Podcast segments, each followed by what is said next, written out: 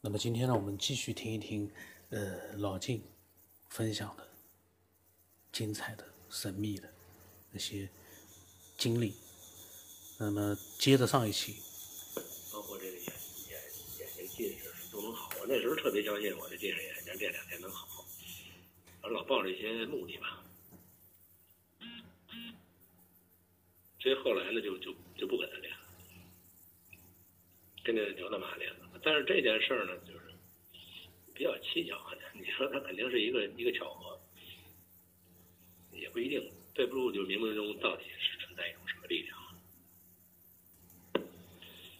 最后一件事，我想说呢，这个，呃，不是这个，就是他最后生命走到最后这个这这段这个事儿上，不是不是这种，呃，神乎其神的事儿啊，就是中医，呃，当时在，也就他七十岁那年吧，七十岁那年，这个就是那个肾脏病啊，包括这个糖尿病，对，就比较严重了。然后呢，大夫查出来他这个。肾脏呢有占位啊，就是左肾上有一个有一个瘤子，然后怎么查呢？说这个是是恶性的，恶性的，但是他最后全检查全做了，就是没做最后穿刺这个活检没做，因为那个一做以后就容易扩散，他那个长得正好在那个肾动脉的那根上，你弄不好一到血里就麻烦了，然后复查了好长时间呢。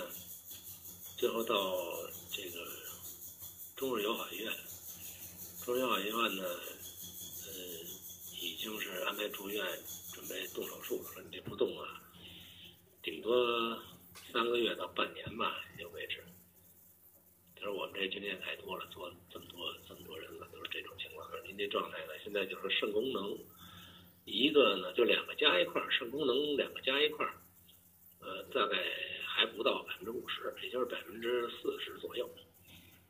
你这个带瘤的这个呢，呃，功能还好一点。那边那个常年肾炎弄的，就基本上功能剩百分之十几了。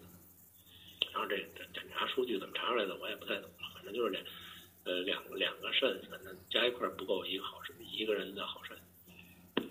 然后包括中医啊，什么这个针灸啊，什么所有这些这些能看的电视都找过，都都问过，都看，基本上也没什么没什么好结果，也没什么好办法。后来呢，就说那就住院就拉呗，结果连这个主治大夫、麻醉师，这些这些人呢，就是都塞钱了，大概一共塞了三千块钱吧。这钱到后来也没也也也没也没那也没退回来，三千块钱就等于安排了第第二天手术，第二天第三天反正定好时间了，在医院住着。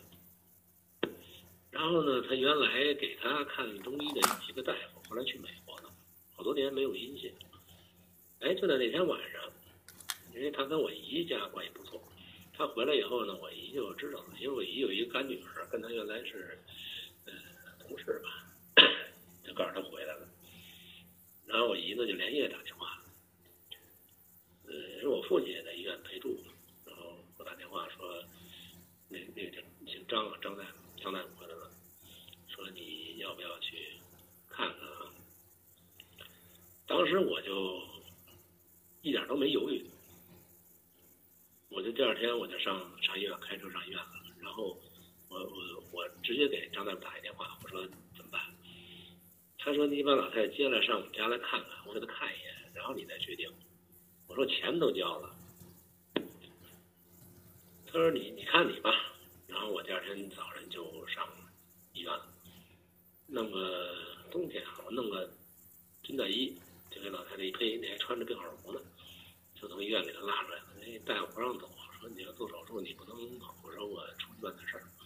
就给拉出去了，拉到他们家。呃，到家以后呢，就给看这号脉给看看完了以后，他就把我叫到旁边。他说：“嗯，你怎么想法？”我我说我我说我听你的，你你你你你是大夫。啊。他说这么着吧，我给你一个确切的，我也不敢保证啊，但是我给你一个给你个信心，就是假如他是我亲妈，我一定不让他动手术。我一听这话，他就有信心呗。我说那妥了，那就出院，就是您治了，反正治好治不好的在您身上，我也不赖您啊。但是我做主，那些亲戚朋友我也得对付。这个一个是我母亲那边加加上我母亲六个兄弟姐妹呢，我得挨个打招呼。你这要真是出事儿，这事儿赖我呀。做一趟一大堆工作，然后大家反正那意思就是都听你的，你是儿子嘛，听你的。我说行了，我这赌一把吧。回去我就办出院手续，办出院手续不不治了，所有都都要什么钱停了。然后那个大夫那钱我也没要，跟主任大夫说了，人家说想退，我说甭退了，不治了。就等于是，因为当时没有底气嘛，说哪天再来再说，反正那钱也没没没白花。然后就就把他出院了，就在这个大夫这儿开药治，就调理了。然后调理一段时间呢，就去拍个片子，有个三个月半年就拍一个片子，有的是大点儿，有的是小点儿，反正基本上四点多、三点多、四点多就就这样。这个这个也没有太多的影响，太大影响。反正生活没有什么影响。该买菜买菜、做饭、骑车出去办事儿，都都影响不大。老太太一直就自己骑自行车呢。呃，曾经有一年，就是拍片子，那也是隔了大概有半年了吧，没拍，就拍片子了，也是在中日友好，也是那个主任大夫动刀那主任大夫，因为他比较了解病情嘛，所以每次都还找他。然后他就特别奇怪啊，他惊奇，他说：“你这个老太太这个瘤子呢，呈现出这个叫叫已经死了，就没有血流了，就看不到血流图了，就等于他有这个叫什么？医学上叫叫叫叫钙化，说这个瘤子已经钙化了，就是从迹象上来看，已经看不出它，呃，它是活的一个瘤子了，它血流图已经很很小很小了，基本上就是就是已经硬壳了成了。这个太奇怪了，他也解释不了。当然瘤子去除不掉啊，去除不掉，但是它不发展了，它就死在那儿了，那等于那块就结个疙瘩一样，它不影响了嘛。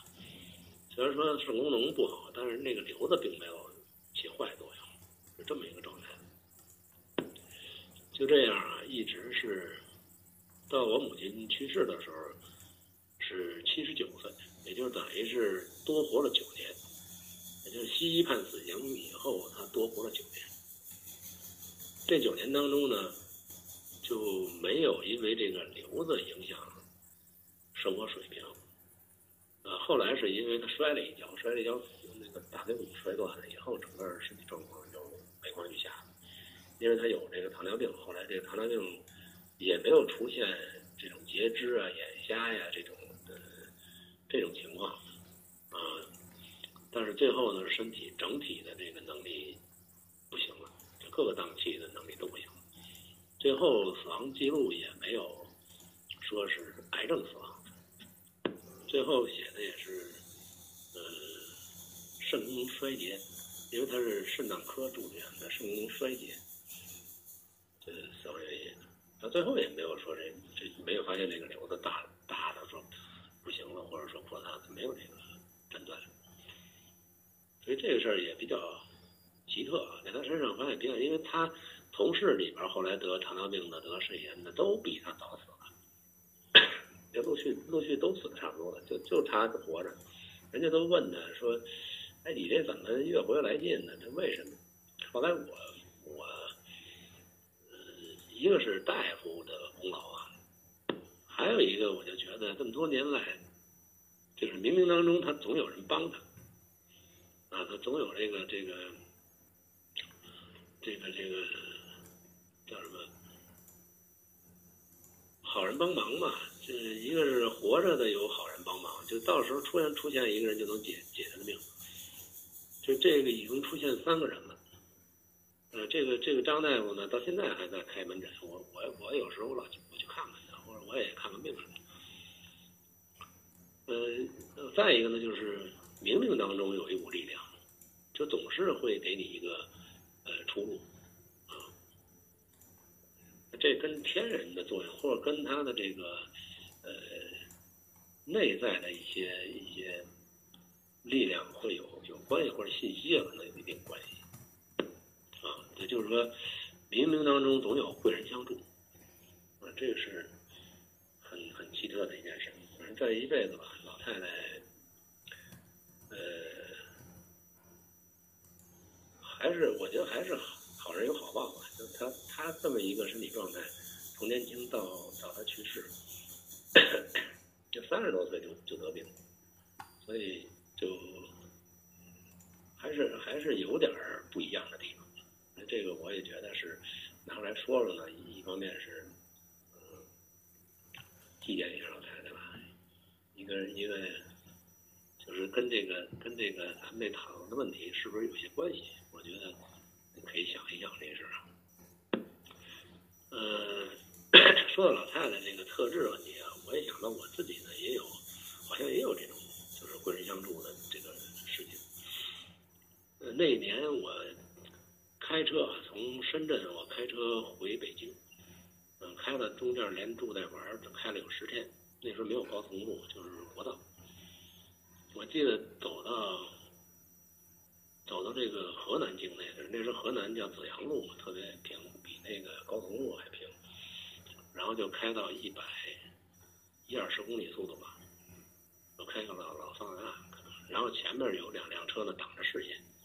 挡着视线啊，等这个前面车闪出去以后，才发现呢，实际上错车，错车呢就是超一个大长挂斗，一大大挂斗的那个那个那个运输车空车，看不见对面，然后前面那两辆车呢都都超过去了，到我这儿我开到正好开到这个长挂斗的中间了，然后那等那个车一闪过去，我才发现这个距离不够了，前面有一个长途公交车，上面顶着一行李的那种。